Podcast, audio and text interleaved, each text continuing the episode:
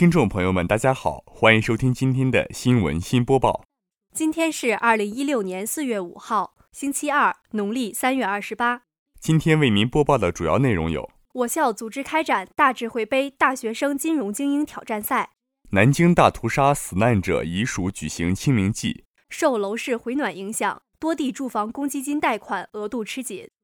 第四届核安全峰会通过二零一六年核安全峰会公报。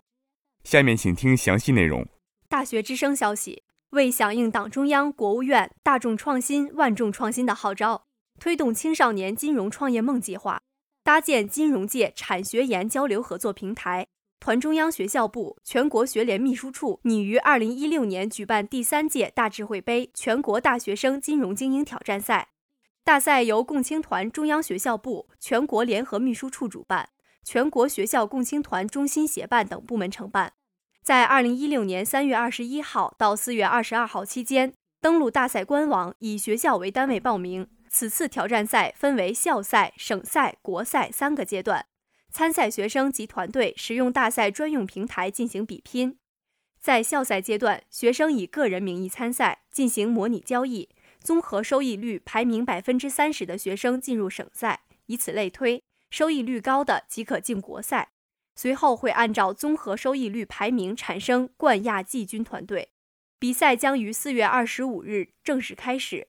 比赛奖励分为学校奖项、领队以及指导老师奖项、学生奖项共三项，奖品包括证书及奖金等。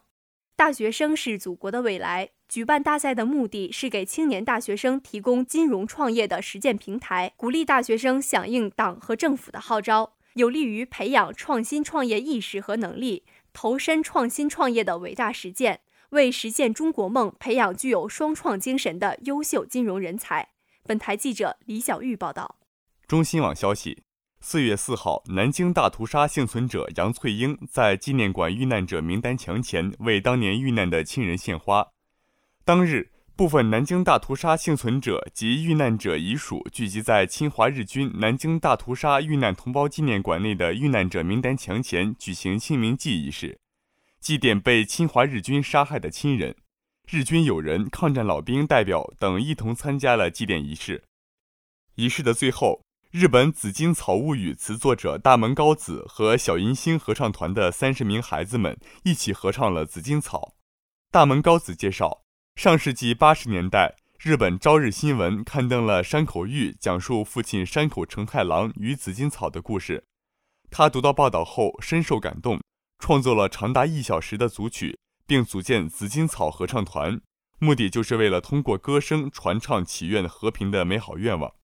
纪念馆馆长张卷金表示，清明是祭扫逝去亲人的节日，对于南京大屠杀死难者亲属来说。亲人们在战争和屠杀中尸骨无存，纪念馆与哭墙让逝者有了灵魂的归宿，也是对生者的精神慰藉。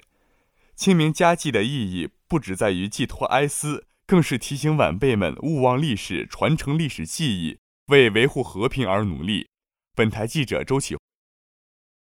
央广网消息：四月三号，据中国之声全国新闻联播报道。近日，随着南京、苏州、合肥、福州等地公布2015年公积金贷款情况，记者发现，多地住房公积金贷款额度吃紧，公积金账户几乎出现被贷空的现象。分析认为，这与此前楼市回暖不无关系。当前多地公积金账户处于超负荷使用状态，可能影响购房者顺利贷出公积金。据南京住房公积金2015年年度报告显示。去年南京住房公积金个贷比高达百分之一百零四点五八，而个贷率达到百分之八十五就处于警戒位置，表明公积金池子里的水少了。这意味着南京住房公积金已经非常吃紧。尽管目前多地公积金贷款面临吃紧问题，但地方政府也针对实际情况做出了相应的政策调整，力保群众在有购房意向的同时可以顺利贷出公积金。上海公积金管理中心表示。近来确实存在贷款审批周期拉长的情况，不过这主要是受业务量激增、处理能力饱和的影响。郑州市住房公积金管理中心办公室主任王洪涛也表示，正在采取多种措施加快办件进度，网上预约排号的功能也在规划之中。本台记者景言。中新社华盛顿消息：第四届核安全峰会四月一号在美国华盛顿举行，会议通过二零一六年核安全峰会公报。公报强调，与会各国致力于通过减少核恐怖主义威胁，并加强核安全，以营造和平稳定的国际环境。公报说。核恐怖主义和放射性恐怖主义仍是国际安全面临的最严峻挑战之一，而且这种威胁正不断演变。公报指出，自2010年以来，历届核安全峰会提升了国际社会对上述威胁的认识，并为增进核安全采取了许多切实、深远、持久的措施。通过这份公报，与会各国重申致力于实现核裁军、核不扩展和和平利用核能这一共同目标。